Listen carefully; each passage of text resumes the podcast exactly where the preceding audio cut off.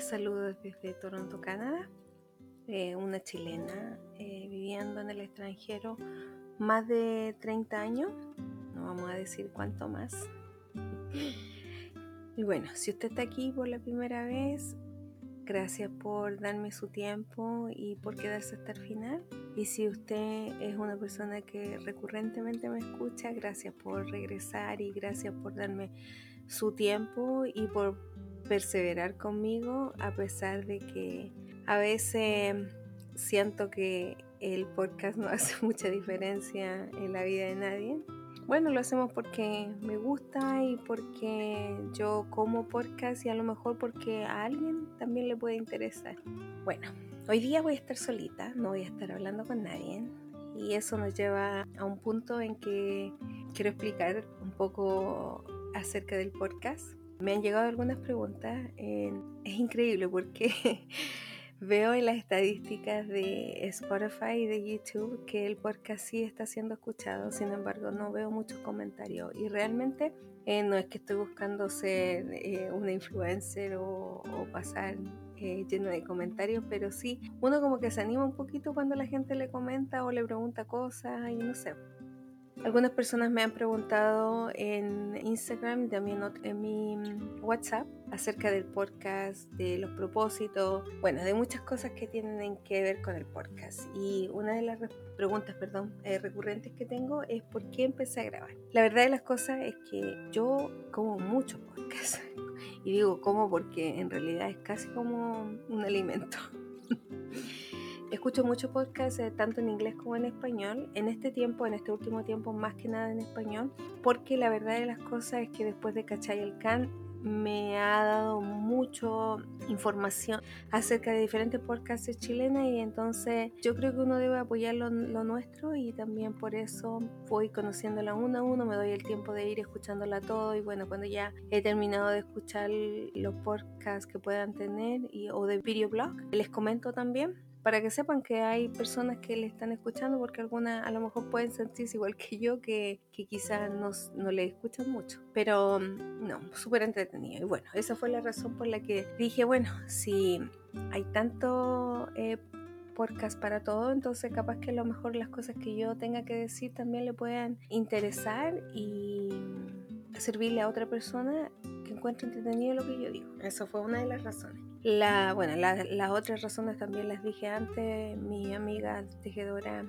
del grupo de tejedores que tengo por muchos años también, ellas me entusiasmaron y bueno, porque estando en el extranjero mi experiencia con el tejido también es quizás un poco diferente de las que están locales en Chile y quizás también en Latinoamérica. Esa fue la otra razón. Ahora, ¿Por qué decidí hacerlo el podcast de voz y no de, de video? Bueno, decidí hacerlo por uh, voz y no video porque hay bastante de lo otro. Y yo quería que lo pudieran escuchar mientras están haciendo otras cosas. Porque a veces uno cuando está con los videoblogs tiene que estar mirando y no puede estar escuchando solamente. En cambio, con los de voz uno está haciendo otras cosas seguir escuchando, perdón, eh, lo que el podcast está diciendo. Así que por eso, y de video porque hay bastante, entonces quería ofrecer algo distinto. Una de, las, de las cosas que me pasa a mí con los videos es que siento que los videoblogs son más que nada para, bueno, las, las divido en dos categorías. La primera categoría es eh, de aquellas que enseñan y yo soy súper buena consumidora de esos videos porque me gusta aprender eh, técnicas diferentes, porque también uno nunca debe dejar de aprender y porque hay otras personas de que saben hacer las cosas de diferente manera que yo y a lo mejor mejor manera que yo y entonces esa es la razón por la que veo esos videoblogs. Ahora también está el otro grupo que es que presentan sus propios tejidos, eh, los materiales que usan, por qué los tejen, cuentan un poquito de su vida, que son en realidad videoblogs uh, más personales. Y también veo algunos, no mucho, de eso. Por lo general, eh, si veo videoblog de eso es porque a lo mejor los tejidos que esa persona teje específicamente son muy de mi gusto y también porque sus personalidades me dejan, sobre todo en el español, me dejan entenderle muy bien porque cuando tienen las personas un acento muy marcado en el idioma español de acuerdo a su país, a veces no les entiendo todo porque como lo dije antes, que sea yo hablo mucho más inglés que español, entonces algunas veces no entiendo todos los modismos de, los diferentes países. Ese es, la, ese es el otro grupo.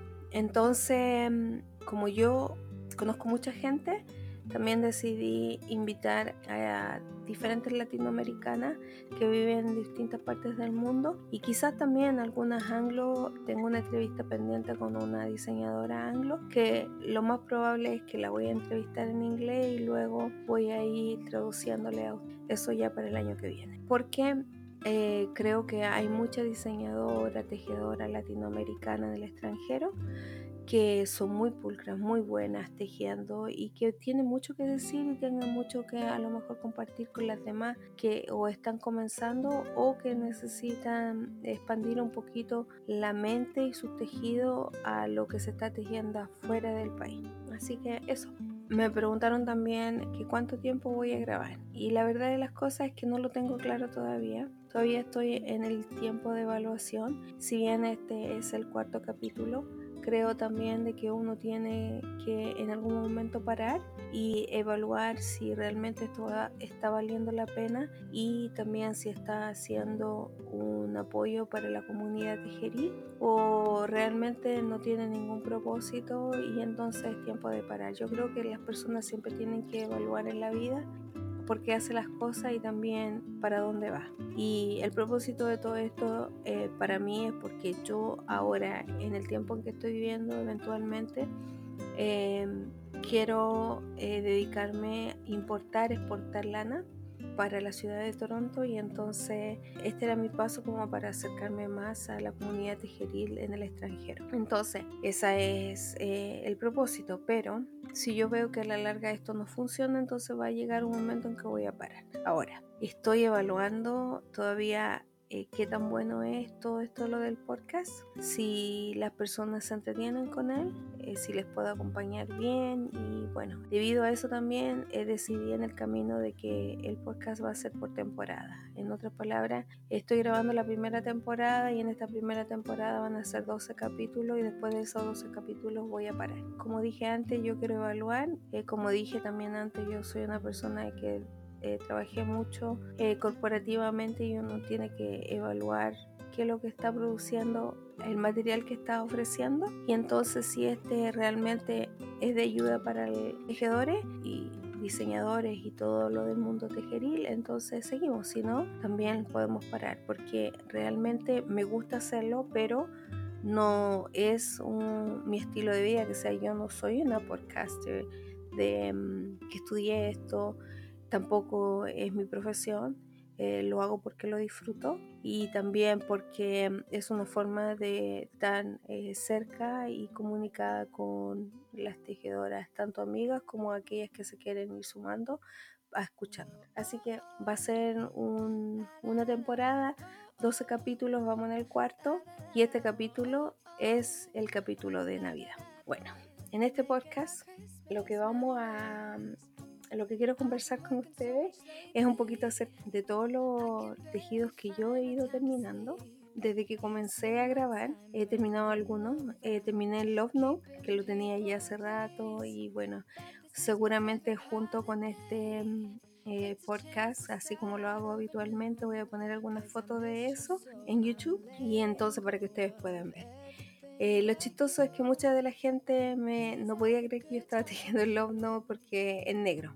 Y es porque mucha gente no quiere estar tejiendo en negro. Y yo creo que el negro es un color eh, que va a servir para poder ser usado con cualquier pieza de ropa. Y entonces creo que es algo que uno debe siempre tener en su vestimenta. Por lo general a mí me gustan los tejidos un poco más sobrios, no con muchos colores. Yo creo que el tiempo que más me arriesgo a tejer en colores es en los chales y sobre todo si es otoño otoño invierno eh, en realidad me, me, encantan los colores de otoño y entonces ahí es cuando le pongo mucho mucho color a los tejidos pero por lo general siempre trato de tejer en colores más neutros que son todos los colores kaki los colores bella los negros los cafés los plomos esos son mis colores de preferencia porque creo que pueden ir usándose con todas las vestimentas que uno tiene en el armario.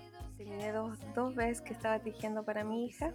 Ella le gusta usar blusas con un beso encima, cosa que no le dé mucha calor, sin manga. Y entonces, bueno, yo tomé el patrón de mi amiga, como lo dije antes, de Carmen Tai, que se, que se llama Just a Best. Y el primero lo hice tal cual como ella lo escribió. Era en un color verde, la lana era de merino mezclada con mujer y entonces quedó muy bonito. Exactamente como ella lo escribió, exactamente yo lo hice y le quedó súper, súper lindo. La lana me alcanzó justa, sobre todo por el mohair. Yo tenía más verde, pero el mohair compré solo tres ovillos. Y bueno, eso fue lo que usé, no me sobró absolutamente nada. Quedó precioso. Pero el Just a Best es un vest que tiene el cuello redondo. Y yo lo que quería en el segundo que me pidió era modificarlo y hacerlo uno en escote en B. Y entonces seguí todo. Y lo otro era que, como a lo mejor muchas, bueno, ya, ya me di cuenta que algunas me dejaron comentarios en uno de esos, de los de los capítulos anteriores y era que al igual que yo hay muchas que también no les gusta tejer con eh, costura yo le evito las costuras lo más, lo más posible no me gusta andar eh, cosiendo y tengo que contar algo acerca de las costuras pero voy a terminar este hilo porque si no se me va y después no regreso. Eh, no me gusta tejer con costura y entonces lo que hice fue que comencé a tejer este segundo vez desde el hombro y lo tejí con el Turkish Cast que lo que hace es, si ustedes lo buscan en YouTube en los videos, es hacer puntos hacia ambos lados como que usted va a tejer para ambos lados. Y bueno, tomé todos los puntos de la espalda primero y tejí toda la espalda hasta eh, a la altura de debajo del brazo. Y luego tomé los puntos del delantero y comencé a tejer el escote en B hasta llegar hasta debajo de los brazos, donde ya se unía el, la B y de ahí comencé a tejer en redondo. Entonces ahí evité todas las costuras en realidad. Y no, no tuve nada, porque incluso para, para formar las guardas levanté los puntos de las mangas en la parte del brazo, levanté los puntos y también eh, lo hice en redondo, también sin costura en el costado. Eh, le dejé un pedacito abierto casi en la cintura para que le diera como amplitud y para que sea diferente también del que ya le había tejido. También voy a poner fotos de eso ese fue mi otro tejido que terminé. Y el último tejido que terminé fue un cuello. La verdad de las cosas, y lo pregunté en Instagram esto, es, yo no sé cuántos ustedes se dan el trabajo de modificar tejido. Yo necesitaba un cuello, tenía una lana que había comprado hace un tiempecito, creo que cuando fui a la ciudad de Sudbury, al norte de Toronto, hace cuatro horas al norte de Toronto. Esa vez fui con mi hija y pasamos por una una tienda de lana y compré una lana que se llama Alaska, que es así como casi como un mohair un poco más gruesa, pero es, tiene bastante aire entre medio. Es como cuando la están hilando, es como que le dejan bastante oxígeno.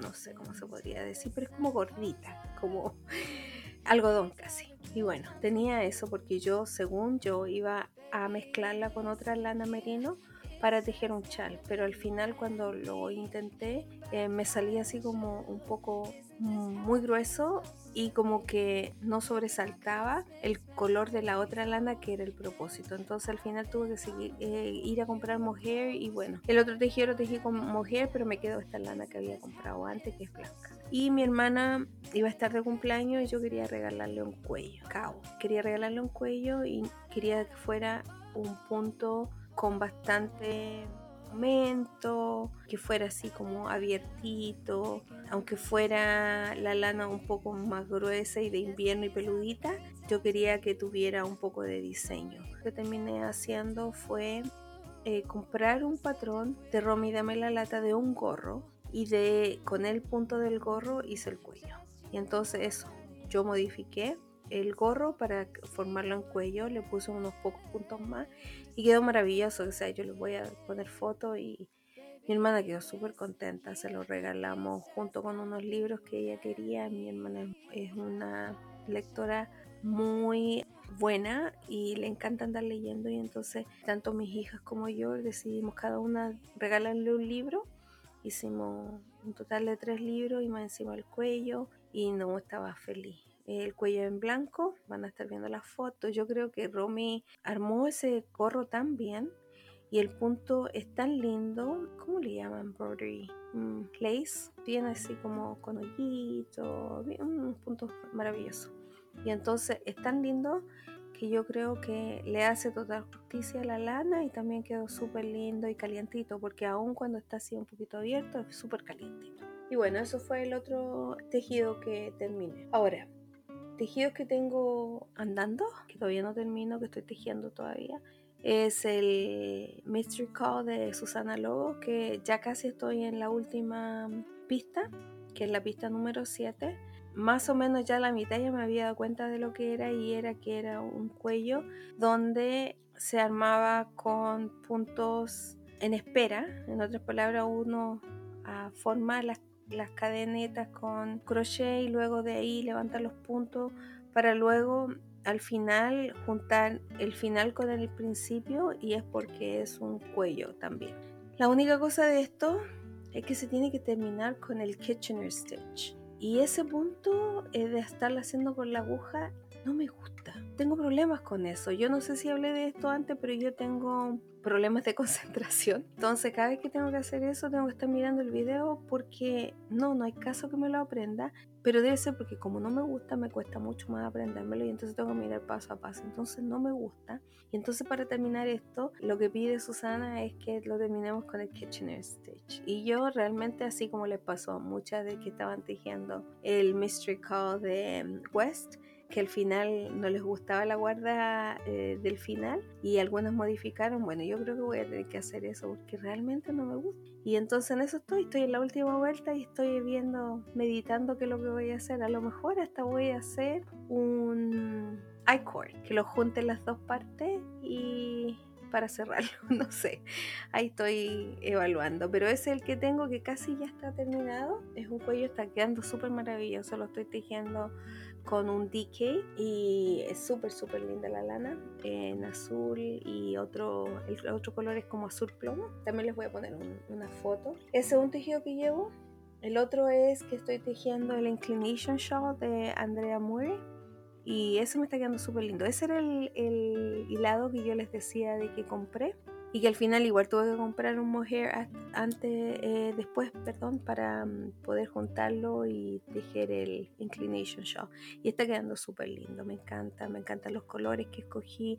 Como les digo, que sea en otoño, mm, no sé por qué me gustan tanto esos colores. Bueno, es la temporada del otoño a mí me súper encanta, cuando se caen las hojas, todos esos colores. Aquí en Canadá es maravilloso, los bosques y los árboles, hay, hay mucha, mucha naturaleza y entonces uno puede ver muy marcado el cambio de clima entonces, y la temporada. Compré unas lanas para eso y se está viendo maravilloso, me encanta. Y son uno de esos tejidos que en realidad me encanta tejerlo. No sé si alguna vez lo voy a usar.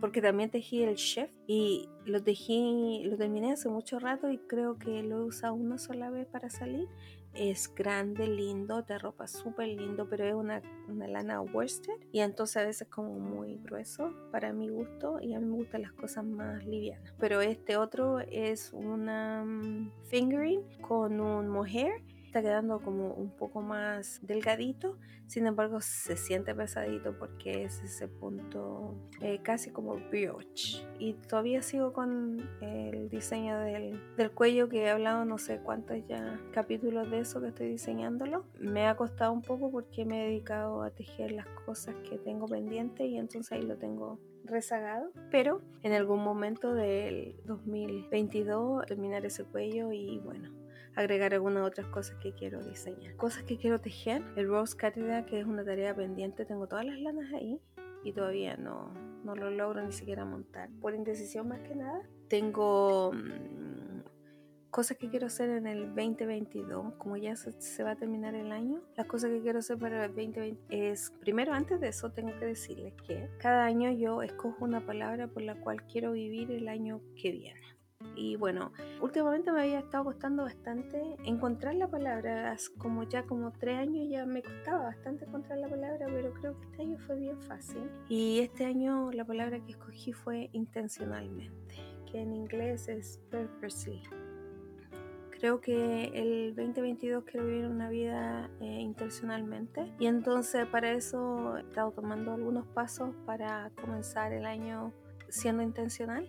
Y bueno, una de las cosas que decidí fue que eh, desde enero voy a apoyar a alguna diseñadora o tejedora eh, chilena que tenga su patio. Y entonces he estado meditando, he estado conversando con algunas tejedoras, he estado viendo lo que ofrecen, también he estado viendo cómo se comportan cuando conversan con las demás personas, quizá un poco evaluar, porque si bien creo que uno tiene que apoyar, también tiene que de alguna forma recibir lo que ellos están ofreciendo. Y entonces eso, eso he estado haciendo, así que desde enero eh, voy a empezar a apoyar a, a, una diseñadora, no tengo claro todavía qué, eh, ya seguramente que en estos días decido. El otro propósito que tengo es sacar cuatro diseños por lo menos al año de, de tejidos que quiero vender. Una va a ser el cuello que quiero terminar, que ese va a ser mi primer um, diseño a sacar en el 2022. Y con ese quiero agregar unos tres más, terminando y espero, espero que se dé todo, por lanzar un water, un jersey, jersey creo que se dice en español sí, quiero, eh, tengo algo en mi mente y entonces quiero ver si lo puedo lograr y bueno, ese va a ser el último diseño del año. Mi deseo es lanzar cuatro, vamos a ver, eh, por lo general las personas se ponen metas así como un poco más grandes. Yo decidí solo cuatro porque estoy recién empezando en esto y si bien tengo bastante experiencia por las cosas que compartí en el capítulo 2, no quiero que esto que me abrume y que no lo disfrute. Entonces eso, eh, son cuatro diseños que quiero lanzar en el 2022 y espero que todo se dé como yo lo quiero. ¿Qué más? ¿Saben? Hay cosas que tengo que hacer. Bueno, mis vecinos, mis vecinos de el lado derecho mío van a tener su primer bebé y entonces nos hemos enterado de que va a ser una niña. Así que ahí se me vienen bastantes tejidos de niña. Y yo en el Indie Gift Alone compré algunos patrones chistosamente. Digo chistosamente porque fue así como no lo decidí sino que los vi y bueno dije ya los voy a comprar no tengo bebés pequeñitos en la familia pero compré varios patrones de bebés chiquititos. Y entonces creo que voy a tejer en una niña y tengo patrones súper lindos. Y yo eh, lo he contado antes, yo tengo mi caja, mi caja de, de cosas que guardo, que son para cuando mis hijos quieran ya formar su familia y tengan sus propios hijos, yo tengo mi caja que he ido guardando cosas de las que quiero para hacer mantitas de género, tejido, los tengo guardados. o sea, estoy preparándome para ser abuela. Pero como ellos todavía no tienen ni las ganas, ni se ve que va a ser tan rápido, entonces ahí estoy, festejo a quien puedo y, eh, y que puedan ser cercanos a mí. Entonces los vecinos son tan buena gente, tan buenas personas. Nosotros siempre hemos tenido vecinos eh, que son extranjeros, italianos, portugueses también tuvimos, canadienses, pero nunca habíamos tenido realmente eh, vecinos hispanos y esta es la primera vez que tenemos unos vecinos hispanos, son venezolanos. Ellos estuvieron viviendo en Estados Unidos primero, pero luego no le salían sus papeles allá y entonces decidieron emigrar a Canadá y Canadá los ha aceptado. Así que eso, me voy a poner a tejer cosas de niñita. Ay, qué rico, me encanta. me encantan los tejidos de bebé porque los encuentro que uno avanza tan rápido y uno con tan poquito puede hacer cosas tan lindas eh, como dije antes, yo suelo tejer bastante a los sobrinos, a las sobrinas, pero ya están todos creciendo. O sea, el más chiquitito tiene ahora cuatro años, va a cumplir cinco. Y aunque nosotros lo igual lo tratamos como bebé, ya no es un bebé. A mí, a la tía le encanta andar tejiendo cosas de bebé. Así que ahora tengo una razón. Los vecinos van a tener una bebecita. Ese también es una tarea pendiente. ¿Qué más? Ahora les voy a contar porque en realidad este podcast es como un especial de Navidad. Eh, nosotros en Navidad, o sea, alguien me preguntaba en el WhatsApp qué, es lo que hacemos para Navidad nosotros. Y bueno, nosotros, para nosotros la, Navidad es una de las celebraciones más importantes del año. Eh, mi familia, no, es que son exagerados, me encanta de todas formas, o exagerado a las demás personas, pero para mí está súper bien. A los niños les encanta, los niños, yo digo, son todos grandes. También eh, adornan, ponen luces, como nosotros tenemos en este tiempo nieve, así que se imaginarán, salen afuera, la nieve. Una de las cosas que hacen aquí bastante en esta ciudad y en las ciudades aledañas, en realidad todo el norte en Canadá y Estados Unidos es que hacen bastantes festivales de luces de Navidad. Y entonces nosotros este año eh, hemos ido ya a dos. Uno es en las cataratas del Niágara, que hay eh, bosques aledaños y adornan todo con luces, aún las cataratas adornan todo con luces, son maravillosas. Nos encanta. Eh, las cataratas quedan más o menos como una hora y media desde Toronto, si no me equivoco. Y bueno, nosotros cada año vamos a las luces sacando fotos y bueno, seguramente voy a estar compartiendo alguna de esas fotos con ustedes en el canal de YouTube junto con este podcast para que ustedes vean. Y la otra y el segundo fue en la ciudad de Bond, que es un poquito al norte de Toronto. Es como 20 minutos en realidad, menos quizá es que fuimos uno que ese sí se apagaba, y, eh, pero era maravilloso, maravilloso. Y aparte del Festival de las Luces, tenían una feria de Navidad. Y entonces donde había muchos vendedores que tenían su stand y donde venían muchas cosas, no solamente cosas hechas a mano, pero también cosas que son novelties, le llamamos, cosas que llaman la atención y se pueden regalar en este tiempo de Navidad para las diferentes personas que uno tiene a su alrededor. Hemos hecho eso. También bueno, cada año nosotros regalamos diferentes cosas, tanto los familiares como los amigos. Preparamos una tarjeta personalizada de Navidad donde podemos darle a la gente con fotos de nosotros del año. Y bueno, como esta pandemia no ha sido fácil para nadie, hay mucha gente que no hemos visto por mucho tiempo porque estamos muy encerrados. Entonces nos sacamos eh, fotos y las pusimos juntas en una tarjeta y salieron súper lindas. Así que eso también hemos dado. Y también cajitas llenas de galletas hechas en casa como regalo de Navidad porque como bien dije que sea es un tiempo difícil y entonces la gente necesita un poquito de alegría y entonces qué más alegría que comer algo rico. Eh, hicimos galletitas, bueno, mi hija mayor fue la que se encargó este año de hacerla. Compramos chocolate, le agregamos chocolate, por ahí les voy a poner una foto y bueno, eso también regalamos. Y dentro de la galleta mi hija fue súper generosa y me regaló una receta para compartir con ustedes y esa es la razón por la cual el podcast esta semana va a salir un día miércoles y no el día jueves porque está muy encima de la Navidad y bueno, yo quiero regalarles esta receta de una galleta. Es una galleta de té Grey para que ustedes puedan hacer en su casa. Es súper fácil. Si usted no tiene ese tecito, puede hacerlo con el té regular que usted tiene. Las hojas las va a usar sin ponerlo en el agua, sino que usted va a usar las hojas que están secas. Así que si usted va a usar bolsitas de té, entonces puede abrirla y botar la bolsita, pero todo lo de adentro lo saca. Puede preparar las galletitas de té son súper ricas. Aquí en la casa les encantan y bueno, la gente que también le hemos regalado también las disfrutan mucho y nos preguntan. En la receta se las voy a dejar, también les voy a dejar unas fotos porque queda súper linda. Y también la presentación de la chiquilla como poner las cosas para regalar, no sé, están los nombres de las galletas que ponen y para que la gente sepa bien lo que va a probar. Les voy a dejar la, la galleta, se llama Air Grey Shortbread Cookies. Los ingredientes son 1, 2, 3, 4, 5, 6, 6 cosas. Eh, va a necesitar una taza de mm, mantequilla con sal cortada en cubitos, 3 cuartos de taza de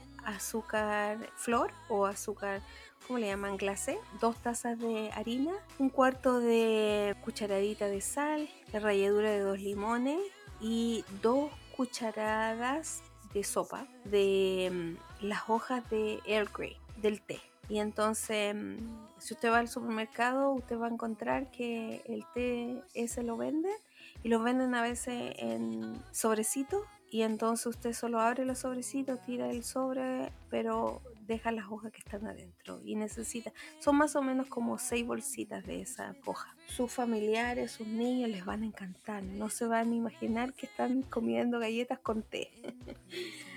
y bueno, eh, creo que ya, creo que esto vamos a dejarlo hasta aquí. El podcast eh, seguramente cuando lo edite va a salir mucho más corto, pero como este es un especial de Navidad y en realidad es solamente para conversar yo con ustedes y compartirles esa receta que es tan rica. Eh, una de las cosas que les recomiendo, em, que yo fui a escuchar el patrón de Turín en su último podcast recomendando un libro.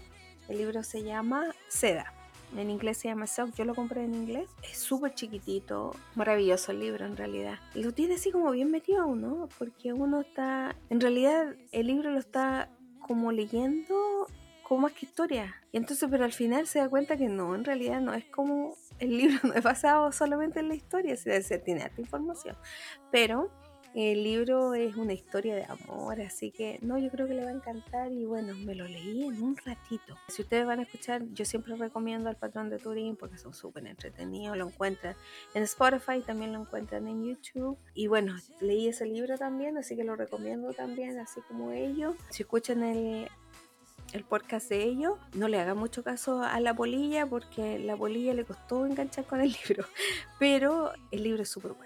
Y bueno, eh, también lo pueden encontrar en audiolibro en las distintas compañías que tienen audiolibro en el internet. Y entonces a lo mejor ahí les puede salir más fácil a ustedes. Yo por lo menos a mí me gusta tener en las manos el libro, aunque soy súper también nacido a estar escuchando audiolibros, pero este lo quise comprar porque resultó ser de que cuando escuché el podcast de los polillos, lo que pasó fue de que tenía en la mente que iba a estar muy influenciada por la opinión de la, de la polilla y entonces dije no, va a resultar mal esto, así que mejor lo voy a comprarlo y lo voy a leerlo. Y eso, y eso fue lo que hice, así que se lo recomiendo, el libro se llama Seda, Silk de Alessandro Bari. Si pueden, escúchenlo. Si ustedes tienen em, alguna palabra para el año 2022, algún propósito, yo no me hago muchos propósitos, yo lo único que, en realidad busco es tener una palabra por la cual guiarme y entonces en base a esa palabra eh, van saliendo cosas que quiero ir haciendo y bueno, los propósitos de, hacer los patrones es en base a la palabra porque yo quiero ir siendo intencional con lo que estoy haciendo y bueno, eh, como armé esto del podcast y, y me voy de lleno a los tejidos, entonces quiero ser intencional y diseñar por lo menos cuatro patrones. Cuéntenme, cuéntenme qué es lo que ustedes hacen para el año que, cómo se preparan para el año que viene, cuáles son sus propósitos, si tiene alguna palabra con la cual quiere vivir o si esto también le da la idea para empezar a hacerlo, también cuéntenme, cuéntenme, coméntenme. Es una forma de irnos conociendo, me encanta conocer gente nueva, sobre todo si, si es latinoamericana y tenemos eh, la misma afección que es el tejer y todo lo relacionado al tejido y también temas interesantes acerca de la organización, de los tejidos, de las recetas. Me encantan las recetas. Pues si no se dieron cuenta, me encanta. Soy una fury, me encanta comer. y bueno, antes de despedirme, solo quiero decirles que toda la receta completa de las galletas van a estar en las notas del podcast en YouTube y también en las notas del podcast en mi blog. Así que pueden ir ahí y para tener la receta completa. Que sin más, les deseo una feliz Navidad y un próspero año 2022. Lo más seguro es que nos vamos a volver a ver la primera semana de enero, pero hasta entonces les deseo lo mejor y que lo pasen muy bien. Si van a tomar, no manejen, celebren con lo suyo, díganle las cosas que tienen que decirle ahora, no esperen hasta que ya no estén con ustedes y entonces que sea este año eh, que viene mejor. Así que eso, que estén todos bien y bueno, saludos desde Toronto, Canadá. Chao.